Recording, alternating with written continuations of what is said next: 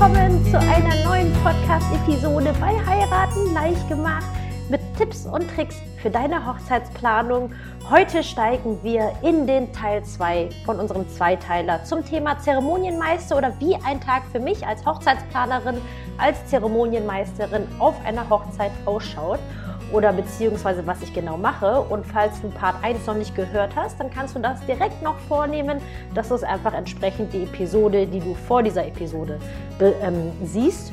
Und äh, was ich natürlich schon häufig berichtet habe, ist, dass der Zeremonienmeister wirklich super, super wichtig ist. Und wenn du dich an dieser Stelle fragst, was ist ein Zeremonienmeister?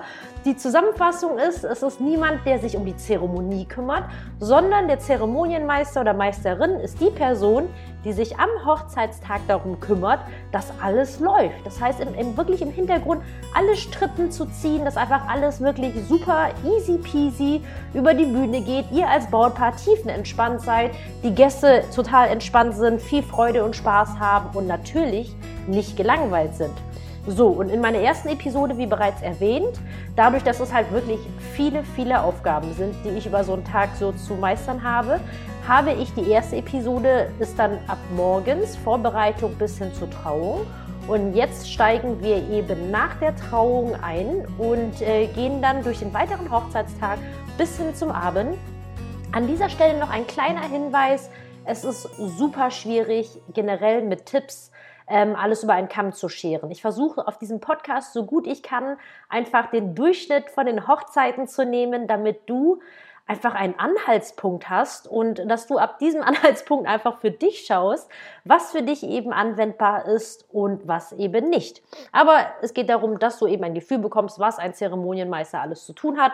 Und damit steigen wir auch schon direkt jetzt in die Episode ein ähm, und äh, gehen jetzt in Richtung Trauung über. Das Wichtigste ist eigentlich bei einer Hochzeit, finde ich persönlich, dass für alles genug Zeit da ist und aber kein Stress entsteht und immer man von einem Tagesablaufpunkt zu den nächsten übergeht und einfach dieser Flow, ich nenne das den Hochzeitsflow, wirklich mit drin ist. Und deswegen ist es für mich als Zeremonienmeister grundsätzlich immer super wichtig, mich mit dem Brautpaar, weil das sind ja eigentlich die, das sind ja die Hauptakteure. Aber man muss sagen, nicht nur das Brautpaar, ich kümmere mich auch immer sehr gut um gerade auch Eltern, äh, Großeltern zum Beispiel, die sind ja auch so wichtig und ähm, dass es denen gut geht, das ist dem Brautpaar natürlich auch immer sehr wichtig.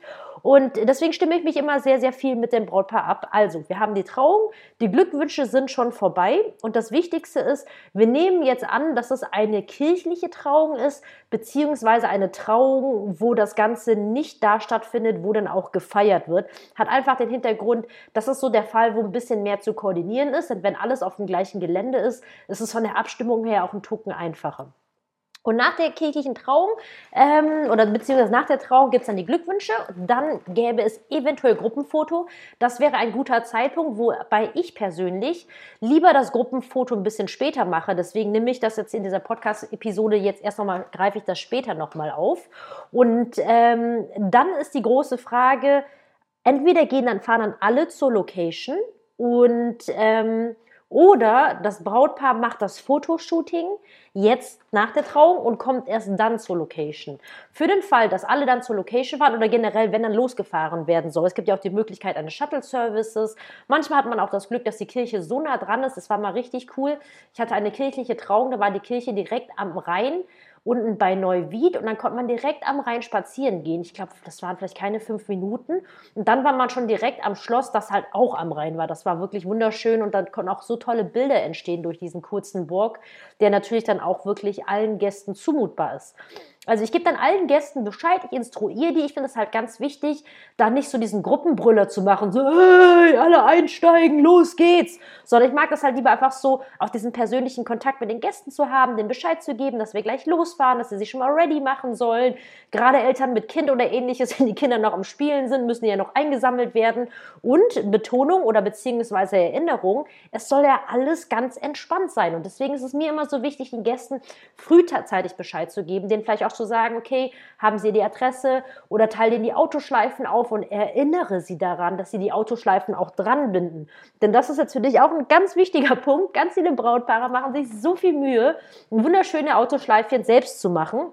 Und dann, und dann stellen sie am Hochzeitstag fest, beziehungsweise nicht am Hochzeitstag, sondern meist erst danach, dass das dann alles vergessen wurde, was voll traurig ist, die ranzumachen, weil die Gäste natürlich dann auch sozusagen voller Freude sind, dass ihr dann geheiratet habt und die haben ihren Kopf natürlich auch woanders, als dabei die Autoschleife ins Auto zu machen. Deswegen muss es den Zeremonienmeister geben, der sie dann zum Beispiel daran erinnert oder auch sagt, hey, es gibt einen Autokurs oder jeder fährt für sich alleine los, was ich dann halt auch zum Beispiel schon hatte, dass das Brautpaar noch gar nicht ready war und dann sind die ersten Gäste schon losgefahren, weil sie nicht wussten, dass es einen Autokorso gibt.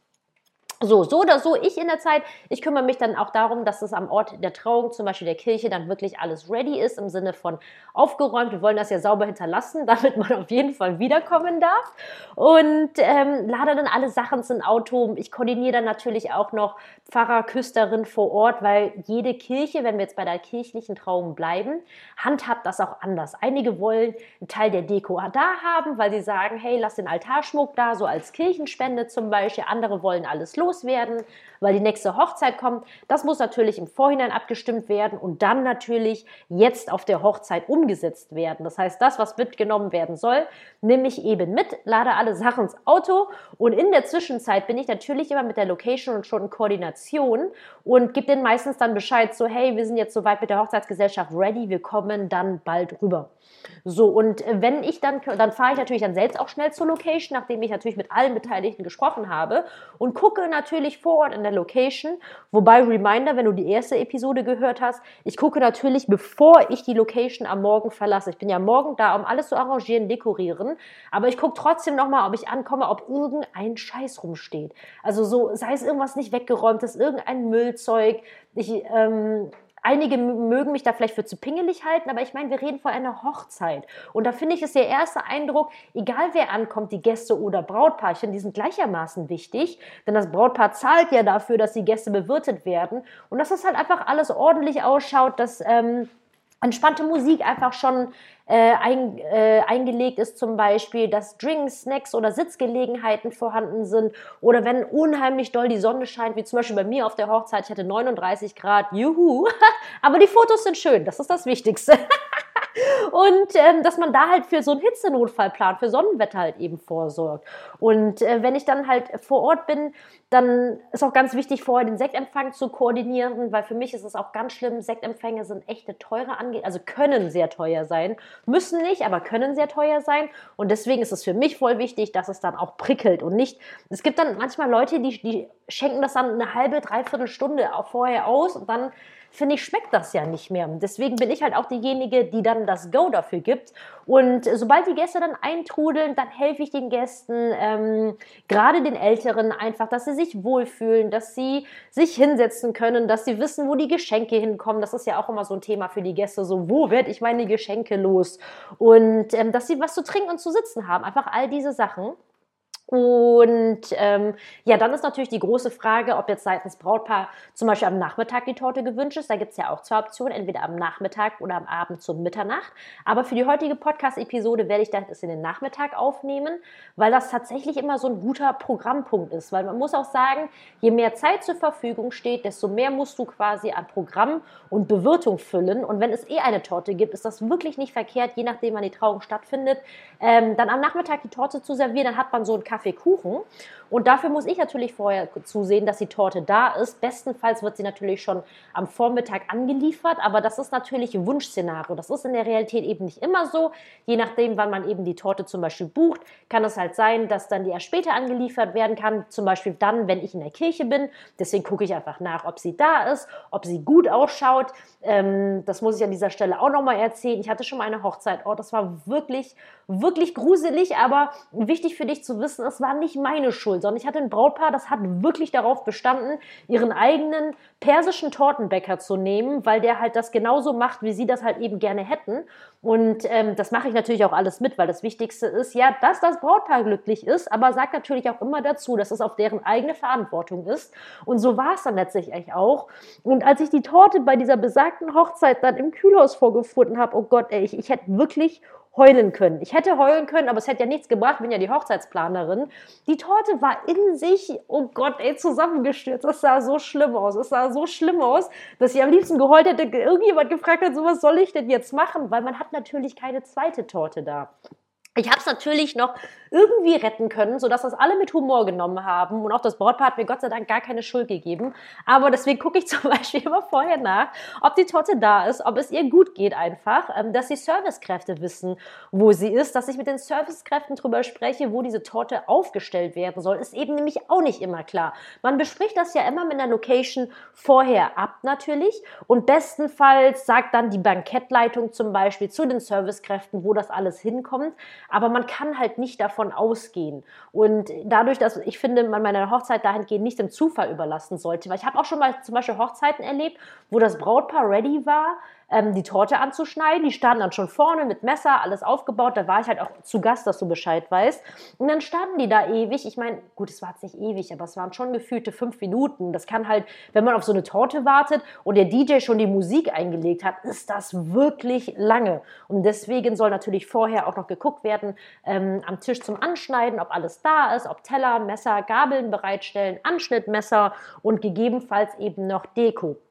Und wenn das alles arrangiert ist, dann bespreche ich mich mit dem Partner kurz ab. So, dann sage ich denen so, guck mal, die Torte ist schon bereit, bereit, bereit, bereit. Ihr könnt jetzt quasi zum Anschnitt kommen. Und ähm, weil die natürlich auch meistens erstmal kurz verschnaufen. Und ähm, ja, dann ist dann der Tortenanschnitt. Wichtig ist natürlich auch solche Punkte wie Fotograf in dieser Situation zu koordinieren, dass der Fotograf nicht in dieser Zeit zufällig auf Klo abhängt und äh, dass man natürlich da diesen Anschnittmoment nicht verpasst.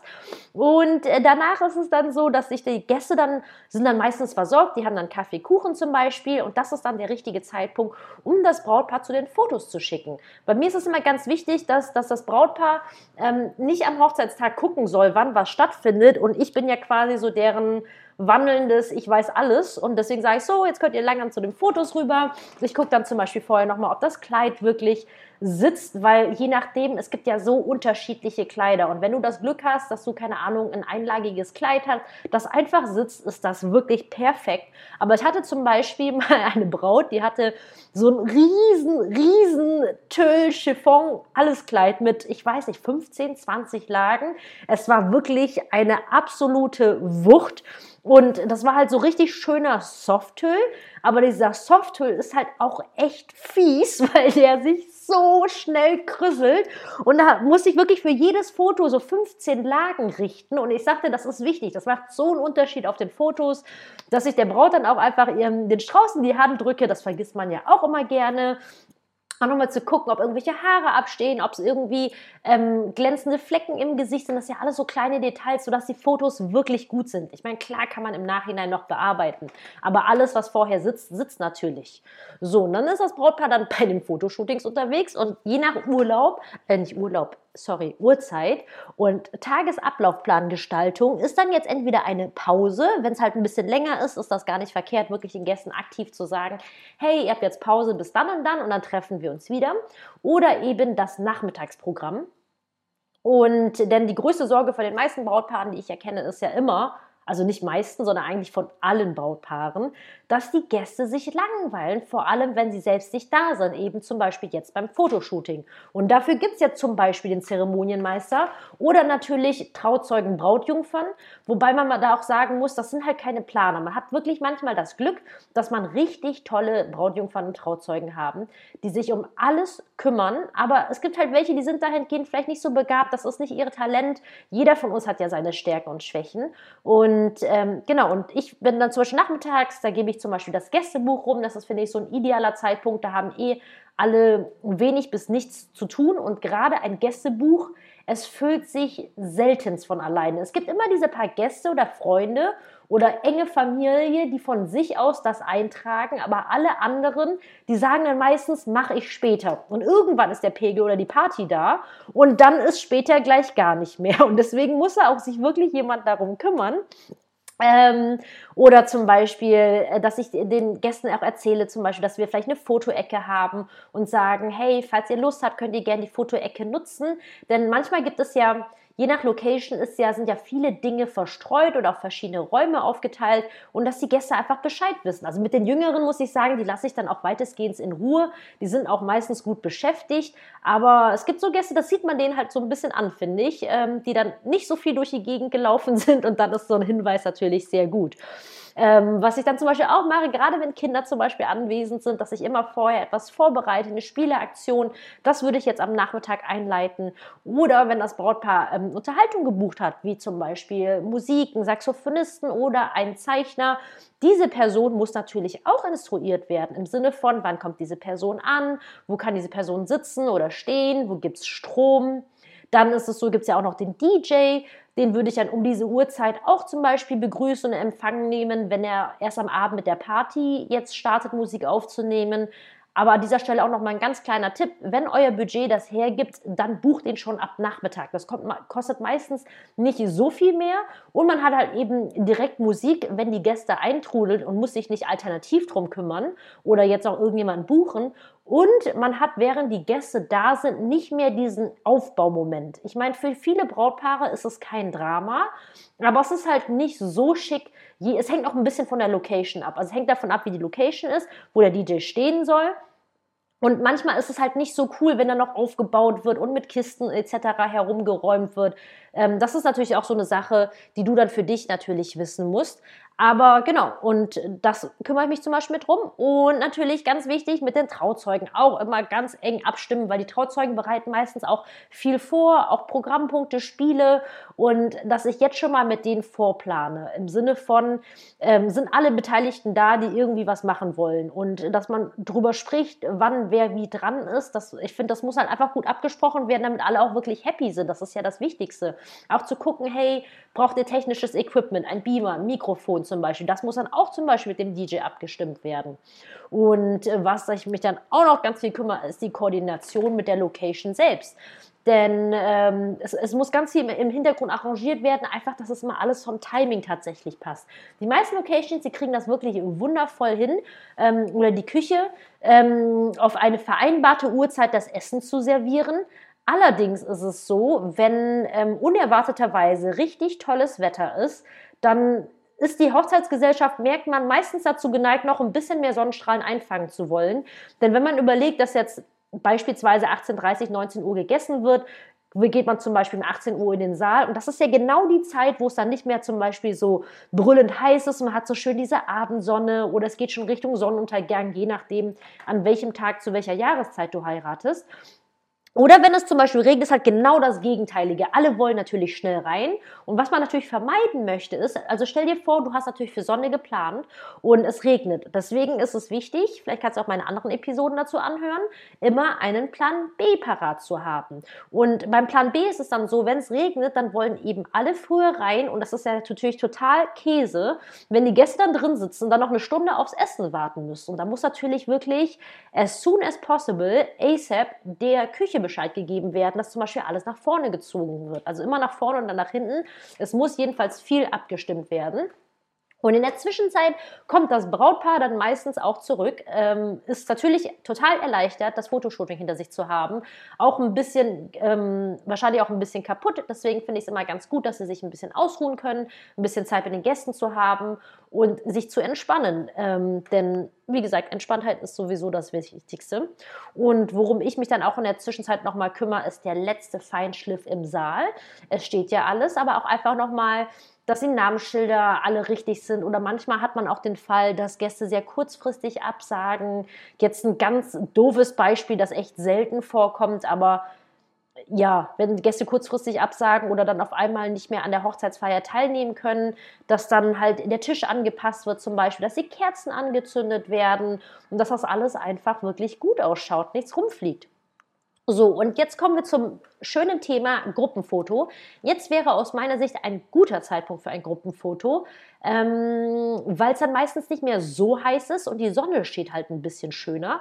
Wichtig ist natürlich vorher mit dem Fotograf, mit dem ich natürlich auch immer die ganze Zeit in Kontakt bin, vorher abzustimmen einfach, wo das Gruppenfoto fest ähm, gemacht werden soll, ähm, ob eine Leiter benötigt wird, sämtliches Equipment und dann ist es mein Job mal wieder, die ganzen Gäste zusammenzutrommeln und auch da mal wieder lieber dezent, denn niemand soll sich genervt fühlen und einfach schon frühzeitig Bescheid zu geben, weil viele rennen ja mal weg, gehen auf Toilette, versorgen ihr Kind, wie auch immer. Und gerade bei größeren Gruppen ist das wirklich nicht einfach, alle zum gleichen Zeitpunkt an einen Platz zu bringen ohne dass jetzt wirklich die andere Teil der Gesellschaft sich da den Bein in den Bauch schält. Also das ist ganz, ganz wichtig. Also für mich ist immer cool, wenn alle Bescheid wissen und dann heißt es so, jetzt Gruppenfoto und alle sind einfach da, man macht zack, zwei, drei Shots und dass es wirklich nicht so ermüdend ist. Ich habe schon auch auf Hochzeiten gestanden, da hieß es, ja, ist diese, diese Person da, ja, keine Ahnung, wo der und der ist. Und dann steht man da und wartet und es passiert halt gar nichts. Und ich finde, ein Tag, so ein Hochzeitstag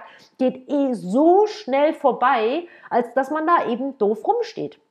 So, und wenn man dann zum Beispiel dann das Gruppenfoto, das man natürlich auch zum Beispiel nach der Trauung schon machen kann, ähm, das am besten mit dem Fotografen besprechen. Aber angenommen, ihr macht das dann vor dem Einlass in den Saal, ähm, wäre nach dem Gruppenfoto dann der Möglichkeit, dann den Saaleinlass zu machen. Und äh, da vorher natürlich Musik auch nochmal anmachen, dass die Kellner alle ready sind. Kerzen hatte ich ja schon erwähnt. Und auch wichtig, je nachdem, wie groß eine Hochzeitsgesellschaft ist, es dauert, bis alle Gäste drin sitzen, äh, reingehen und drin sitzen. Und deswegen auch dahingehend genug, aber nicht zu viel Zeit einkalkulieren. Und ähm, genau, das soll ja alles eins in andere nahtlos übergehen. Und ob das Brautpaar halt zuerst reingeht, das sind halt auch Dinge, die ich natürlich während der Planung mit dem Brautpaar schon alles bespreche, dass sie diesen ersten Moment haben, dass sie den Saal sehen, wenn er eben fertig dekoriert ist. Es sieht halt natürlich auch immer anders aus, wenn die ersten Jacken da drüber hängen und die Gäste da sitzen.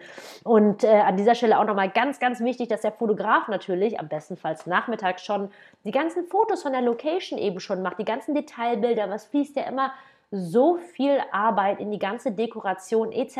rein und es soll ja auch alles festgehalten werden. Und ein Fotograf, die haben ja halt auch viel zu tun und dass ich halt eben die daran erinnere, damit eben nichts untergeht. So, jetzt ist das Brautpaar reingegangen, die Gäste hinterher. Was mache ich? Ich helfe den Gästen, gerade den Älteren, du hast es dir schon denken können, ihren Platz zu finden. Es gibt natürlich auf fast jeder Hochzeit gibt es Tischpläne. Tischpläne sind auch wirklich cool, aber ältere Gäste oder je nachdem sind manchmal wirklich davon überfordert. So im Sinne von, an welchem Tisch sitzen sie überhaupt? Da muss man sich ja teilweise voll lang durchlesen, gerade bei größeren Hochzeitsgesellschaften.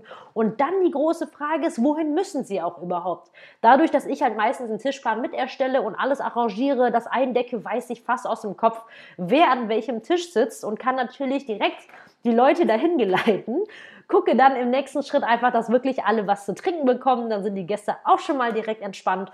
Und dann koordiniere ich zum Beispiel dann zu diesem Zeitpunkt die erste Rede. Meistens ist es dann das Brautpaar, Bräutigam und da muss natürlich vorher schon ein Mikrofon besorgt werden, dass auch wirklich, wie gesagt, alles nahtlos ineinander übergeht dass sobald die Gäste sich setzen, alle was zu trinken haben, direkt die Rede weitergeht und dass natürlich die Technik funktioniert.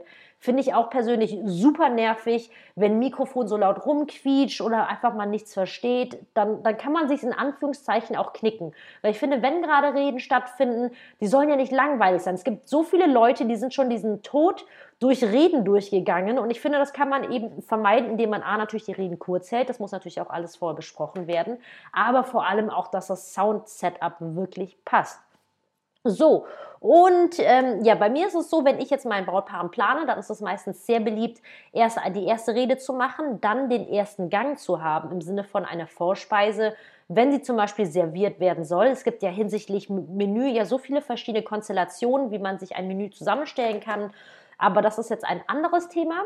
Und ich wechsle das dann meistens so ab. Also wenn man jetzt eingenommen hat mein Menü, dann wechsle ich dann ab, dass es dann zum Beispiel die erste Rede gibt, dann gibt es die Vorspeise, dann die zweite Rede und ähm, bestenfalls ist es ja dann wirklich so, dass wenn eine Rede fertig ist, geklatscht wird nach der ersten vom Brautpaar, die Glückwünsche vielleicht kommen und dann wirklich das Essen direkt rauskommt. Das ist für mich immer dieser schönste Moment, wenn man nicht als Gast diesen, diesen Moment hat, so okay, und, und nun, und wann kommt das Essen so, sondern dass wirklich eben eins ins andere übergeht. Und ähm, ja, und da gucke ich natürlich auch noch mit drüber, dass alles zügig abläuft, dass alle ihr Essen kriegen oder vor allem auch richtiges Essen. Das betrifft zum Beispiel auch gerade Allergiker oder irgendwelche Sonderwünsche, die gibt es ja immer. Und genau, wenn alle Gäste dann Essen haben, dann merkt man, dass sie erstmal, dann wird es immer meistens sehr ruhig im Saal, dann geht es ihnen auch gut. Und dann kümmere ich mich dann zum Beispiel auch, dass die Dienstleister, gerade der Fotograf, der ist schon dann seit morgens da, der ist halt meistens auch schon halb am Verhungern, dass die halt eben auch was zu essen bekommen. Das spreche ich halt meistens auch schon vorher ab, beziehungsweise esse dann auch selbst etwas. genau. Und wenn ich dann selbst was gegessen habe, dann gucke ich natürlich auch, wenn es zum Beispiel ein Buffet gibt, ob es hübsch aussieht. Das ist halt auch so ein persönlicher Tick von mir, weil ich aus der Gastronomie ursprünglich komme, durch mein Elternhaus, dass das Buffet halt immer gut ausschaut. Ich finde gerade bei Buffets können sehr schnell nach Schlachtfesten ausschauen und ich will halt auch, dass gerade die Gäste, die zum Beispiel als letztes dran sind mit Essen, also weil größere Hochzeitsgesellschaften haben ja zum Beispiel meistens auch eine Reihenfolge, welcher Tisch wann aufsteht, damit nicht alle sich gleichzeitig knubbeln und dass die, die als letztes dran sind, dann nicht so ein abgefressenes Ding bekommen. Das finde ich halt auch, gehört einfach so zum Gesamterlebnis einer Hochzeit dazu. Ähm, spreche dann auch noch wieder mit anderen, allen Dienstleistern, ob es ihnen gut geht, ob sie irgendwas brauchen sobald das Essen durch ist, ähm, sind dann meistens dann halt Programmpunkte beziehungsweise weitere Reden da, wobei ich meistens hoffe, dass es nicht zu viele Reden sind. Reden sind gut, aber es gibt immer eine goldene Mitte. Und ähm, meistens gibt es auch irgendwie zu viel Programm. Ähm, also beziehungsweise manchmal gibt es gar kein Programm. Das hängt natürlich immer von den Gästen und der Gesellschaft ab. Aber manchmal habe ich dann auch wirklich so übereifrige ähm, Helferlein, die dann sieben Spiele koordiniert haben. Und das ist wirklich bei aller Liebe viel zu viel. Das kriegt man nicht unter. Denn irgendwann, also wenn das Brautpaar die Party, also auch wenn du die Party haben möchtest, dann sollte man einfach nicht zu spät starten, weil sonst hat man irgendwann einen Hänger und dann kommt nicht mehr diese richtige Party zustande und alle sitzen dann nur noch doof rum. Und du oder ihr als Brautpaar seid dann traurig, dass es keine richtige Party gibt. Und wenn du eine richtige Party willst, auf jeden Fall zusehen, dass keine sieben Spiele da alle an den Stuhl ackern und einschlafen lassen. Und das koordiniere ich natürlich auch schon am Nachmittag, weiß natürlich, was wir auf jeden Fall machen werden. Und nach dem Essen wäre auf jeden Fall dann ein guter Zeitpunkt dazu, also nach dem Hauptgang zum Beispiel. Und ähm, genau, dann in der Zwischenzeit bereite ich dann Dinge vor wie den Hochzeitstanz, dass ich da mit dem Brautpaar nochmal spreche, mich mit dem DJ abspreche, mit der Location zum Beispiel, ähm, wenn es noch Torte oder Mitternachtssnack gibt, wird das natürlich auch nochmal besprochen, wie was koordiniert wird zum Beispiel. Und ähm, ja, nach dem Hochzeitstanz ist das Gute, ist das Brautpaar oder beziehungsweise der Bräutigam meistens richtig entspannt. Das ist immer sehr, sehr schön zu sehen. weil die vorher immer noch diese Anspannung haben. Also meistens ist so vor der Rede nochmal so eine krasse Anspannung, die dann nach der ersten Rede vom, vom Brautpaar dann wirklich abflacht. Und die zweite große Hürde ist wirklich der Hochzeitstanz. Ich meine, ich kann es nachvollziehen. Das ist ja auch wirklich aufregend, dann von der gesamten Gesellschaft da einen einstudierten Tanz ähm, zu machen. Und äh, ja, genau, und das ist halt immer für mich immer so ein ganz, ganz schöner Moment, wenn ich dann sehe, dass sie entspannt sind und ausgelassen feiern können und tanzen. Und ich kümmere mich dann parallel einfach auch schon da um Dinge wie zum Beispiel äh, mit den Dienstleistern, ob die zum Beispiel schon noch bezahlt werden. Das, das ist natürlich alles mit dem Brautpaar schon vorher besprochen, dass dann auch wirklich keine Nachfragen mehr bestehen und das Brautpaar sich dann auf einmal um Geld kümmern muss zum Beispiel. Oder ich räume schon teilweise die Geschenke ins Auto. Gerade ähm, wenn es viele Geldgeschenke gibt, diese ganzen Umschläge, die versuche ich dann meistens irgendwo hinzuretten, zu den Eltern oder wo auch immer, Auto, aber nicht rumstehen lassen. Denn je nach Location oder wo dann der Geschenketisch steht, ist das vielleicht nicht die sinnvollste Angelegenheit. Das ist tatsächlich eher seltener der Fall, aber ich finde, es kommt so viel Geld bei einer Hochzeit zusammen, dass es viel wichtiger, einfach vorsichtig zu sein als nachsichtig. Also nicht nachsichtig, aber lieber, du weißt, was ich meine. Und jetzt haben wir meistens schon 22 Uhr, 22.30 Uhr. Es geht in die Party über.